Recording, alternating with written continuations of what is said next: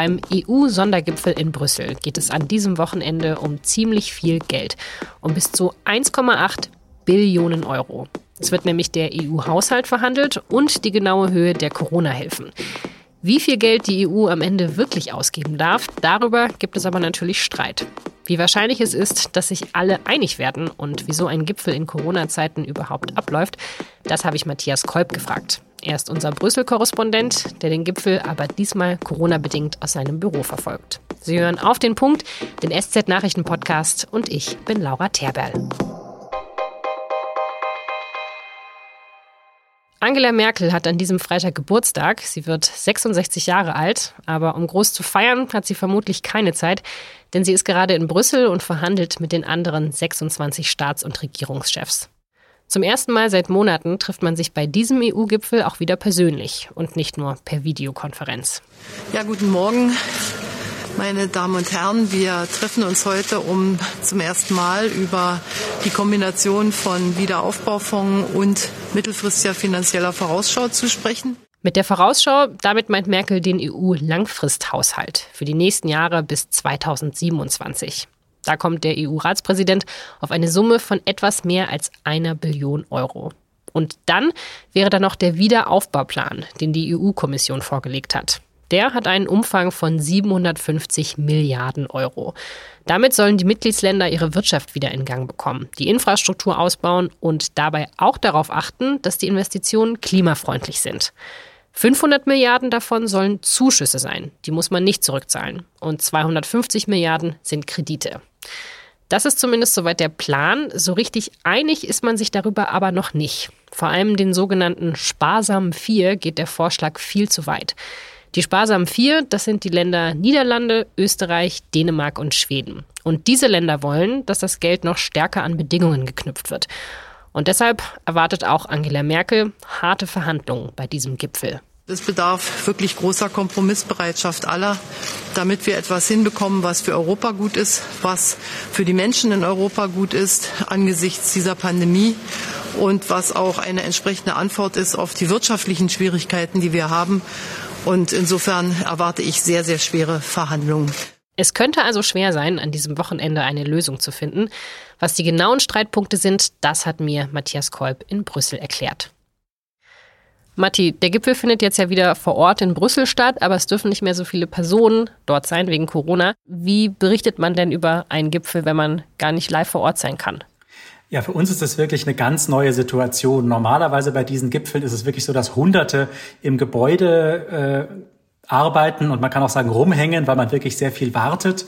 Wir sitzen dann an langen Tischen und reden mit den anderen Kollegen und warten eben darauf, dass ein Diplomat rauskommt, der uns irgendwas erzählt. Und das ist jetzt halt einfach nicht möglich. Für uns ist das quasi doppelt schwierig. Wir können nicht vor Ort auf Leute warten, die uns was erzählen, sondern auch aus den Sicherheitsgründen dürfen, sind auch die Delegationen sehr viel kleiner. Also quasi die Leute, die im Raum sind oder in der Nähe der Staats- und Regierungschefs die Informationen kriegen, die ist auch schon mal geringer und deswegen dauert es natürlich länger, bis das bei den äh, bis das bei den Journalisten ankommt. Was wir jetzt also machen, wir ähm, schreiben WhatsApp-Nachrichten, wir schreiben E-Mails, äh, wir gucken ganz genau auf Twitter, ob die Sprecher der Regierungschefs oder der Sprecher von Charles Michel etwas äh, verbreitet. Und ja, so versuchen wir, dass wir uns so nach und nach der Wahrheit dann annähern. Aber richtig interessant wird es, glaube ich, ja erst dann, wenn wir so Dinge erfahren wie ähm, die Sitzung wird unterbrochen, weil ein neuer Vorschlag mit neuen Zahlen ausgearbeitet wird oder dann eben ganz am Ende, dass der Gipfel zu Ende ist, entweder mit einem Ergebnis oder dass es eben vertagt werden muss. Das Hauptthema bei diesem Gipfel ist ja Geld. Also vor allem die 750 Milliarden für die Corona-Hilfen. Darüber wird jetzt wahrscheinlich gestritten die nächsten Tage. Was soll mit diesem Geld denn eigentlich finanziert werden?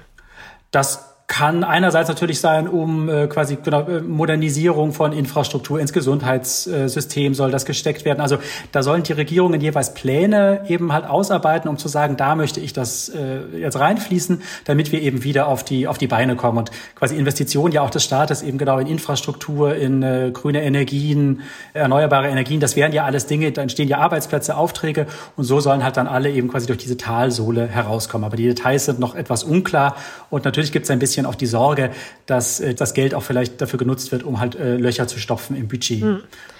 Ah, okay. Das heißt, es gibt noch gar keinen genauen Plan, was mit dem Geld passieren soll. Man muss sich jetzt erstmal auf die Summe einigen, wie groß ähm, dieses Hilfspaket sein soll. Genau, man weiß quasi äh, ungefähr, wie das proportional verteilt werden wird. Also das meiste Geld würde nach Italien und Spanien fließen.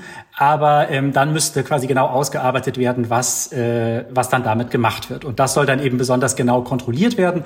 Und gerade die Niederländer sind so, dass die eigentlich sagen, wir möchten eigentlich ein Veto haben über jeden dieser Reformpläne, um im Zweifel sagen zu können, oh, nee, nee, so geht das nicht, da müsst ihr noch was anderes machen. Hm, aber das aber, will wahrscheinlich Italien und Spanien nicht, weil das würde ja bedeuten, dass ihnen ziemlich viele Leute reinreden können, was sie jetzt mit dem Geld dann auch anfangen. Exakt, also das möchten die Empfängerländer eben überhaupt nicht, weil die da einerseits, glaube ich, natürlich ein bisschen der Stolz äh, dabei mitschwingt, dass man eben nicht äh, möchte, dass reingeredet wird. Und ein anderes, wirklich sehr valides Argument ist eben auch, es soll ja jetzt schnell gehen. Die Wirtschaft ist da eingebrochen, man möchte schnell reagieren. Wenn es jetzt quasi Monate dauert, diese Pläne auszuarbeiten und dann quasi alle mehr als 20 anderen Staaten sich da drüber beugen und sagen, hm, das gefällt uns nicht, mach doch das.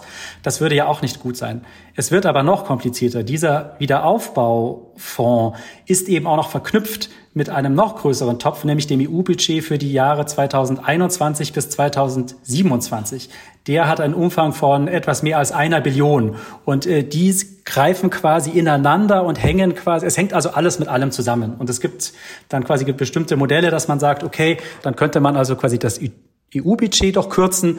Das würde diesen sparsamen vier oder fünf eben auch wieder sehr gefallen, weil die eben die sogenannten Nettozahler sind, die also etwas mehr einbezahlen, als rein rechnerisch wieder rauskommt. Das macht es unglaublich kompliziert. Andererseits sagen uns quasi auch hier äh, quasi die Experten und Diplomaten in Brüssel, ja, es ist kompliziert und alles hängt mit allem zusammen, aber wir haben auch sehr, sehr viel Geld. Also am Ende können wir dann vielleicht auch eine Lösung finden, wo jeder einfach oder jedes Mitgliedsland für sich viel gewonnen hat und dann sagt, okay, da mache ich mit, jetzt haben wir eine Einigung gefunden. Hm. Du hast gesagt, die Zeit drängt so ein bisschen, man will jetzt auch schnell ähm, eine Einigung finden. Was, ja, was passiert denn, wenn es jetzt dieses Wochenende noch nicht klappt, wenn man sich noch nicht einig ist? Also wenn man noch mal einen neuen Gipfel braucht, um das zu besprechen, also dann dauert ja alles noch sehr viel länger. Genau, also das ist, äh, ich glaube, der, der Wille ist schon da, bei allen sich jetzt irgendwie zu einigen. Das hat man in diesen berühmten Doorsteps, in den Eingangsstatements schon gehört. Aber zugleich wissen natürlich, glaube ich, diejenigen, die da noch Zweifel haben und auf die es ankommt, dass dieses Zeitargument ihnen natürlich in die Hände spielt. Und ähm, ich glaube, wenn es jetzt nach diesem Wochenende vielleicht auch bis in den Sonntag hinein zu keiner Einigung kommen sollte, dann werden wir halt in ein oder zwei Wochen uns wieder hier alle treffen und äh, dann wird der zweite Versuch gemacht werden. Aber es ist eine, eine schwierige Situation, weil, glaube ich, die Grundpositionen von allen sind eigentlich bekannt. Das würde sich jetzt auch innerhalb von ein oder zwei Wochen gar nicht grundlegend ändern. Also man versucht schon, hier das Argument auch vorzubringen, die ganze Welt schaut auf Europa, kriegt die EU das jetzt hin, hier Einigkeit und Handlungsstärke zu zeigen. Und äh, ja, ich glaube, derjenige, der am Ende äh, da weiterhin sagt, ich bin noch nicht ganz bereit mitzugehen, da werden schon alle Druck auf ihn oder sie ausüben, von Frau Merkel über Frau von der Leyen, Herr Macron. Alle werden sagen, komm, äh, mach doch mit, was, was brauchst du noch, was können wir dir noch geben, damit du doch am Ende endlich Ja sagst. Weil okay. jedes Land hat ein Veto. Ja, das ist ja irgendwie das, was das Ganze noch sehr viel komplizierter macht. Also immer dieses Konsensprinzip, dass man gemeinsam eine Entscheidung treffen muss und was natürlich in so Zeiten wie jetzt, wo man einfach schnell Entscheidungen treffen muss, nicht so hilfreich ist. Also ich frage mich da ja manchmal schon, ist das wirklich so das beste Prinzip, was wir da in Brüssel haben, dass man eben so lange darüber diskutieren muss, bis eben wirklich keiner mehr ein Veto einlegt, weil das missbrauchen natürlich auch manche, die dann eben dieses Veto auch strategisch einsetzen, um das zu bekommen, was sie wollen. Ja, ich glaube, das ist eine fast schon philosophische Frage, über die wir noch hier sehr lange diskutieren könnten. Aber äh, genau, einerseits ist es etwas Lähmendes, da hast du völlig recht. Aber ich glaube, man muss schon auch sagen, dass in den detaillierteren Sachen, quasi in der Alltagsgesetzgebung, da ist es ja nicht so, dass immer Einstimmigkeit äh, nötig ist. Da geht es ja meistens mit einer qualifizierten Mehrheit.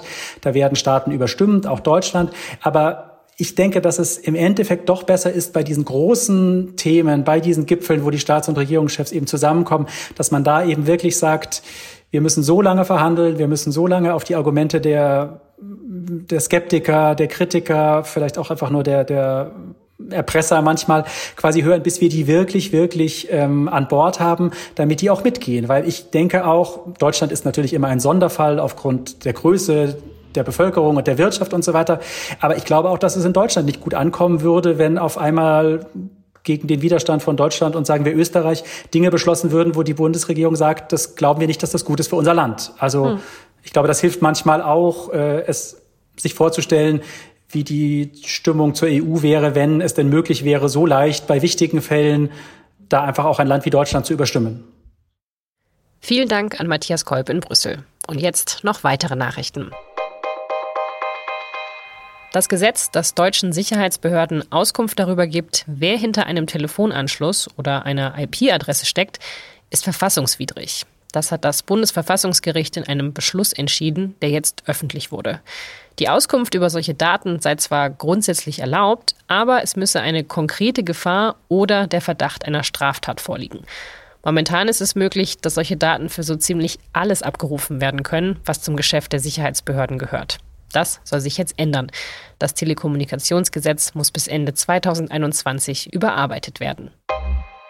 In den USA steigt weiterhin die Zahl der bestätigten Corona-Neuinfektionen. Allein am Donnerstag wurden 77.000 neue Fälle gemeldet. Sehr stark betroffen ist mittlerweile auch der Bundesstaat Georgia. Und gerade dort zeigt sich, wie umstritten die Maskenpflicht in den USA ist.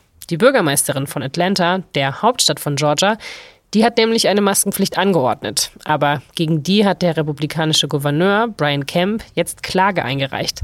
Und Kemp hat auch allen anderen Städten in Georgia verboten, eine Maskenpflicht einzuführen. Das Tragen einer Maske sollte seiner Meinung nach freiwillig sein. Bisher gilt in gut der Hälfte aller US-Bundesstaaten eine Maskenpflicht. Ein ehemaliger Wirecard-Manager hat offenbar bei der Staatsanwaltschaft ein Geständnis abgelegt. Der Mann war früher Geschäftsführer der Konzerntochter Card Systems Middle East in Dubai. Anfang letzter Woche war er aus Dubai nach München gereist und wurde dort verhaftet. Er sitzt mittlerweile in Untersuchungshaft. Ihm wird unter anderem schwerer Betrug vorgeworfen. Wirecard soll in Asien Geschäfte und Vermögen in Milliardenhöhe vorgetäuscht haben.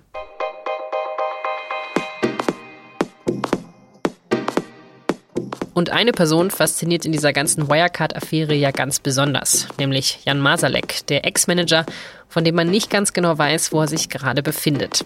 Solche Fälle gibt es aber immer mal wieder.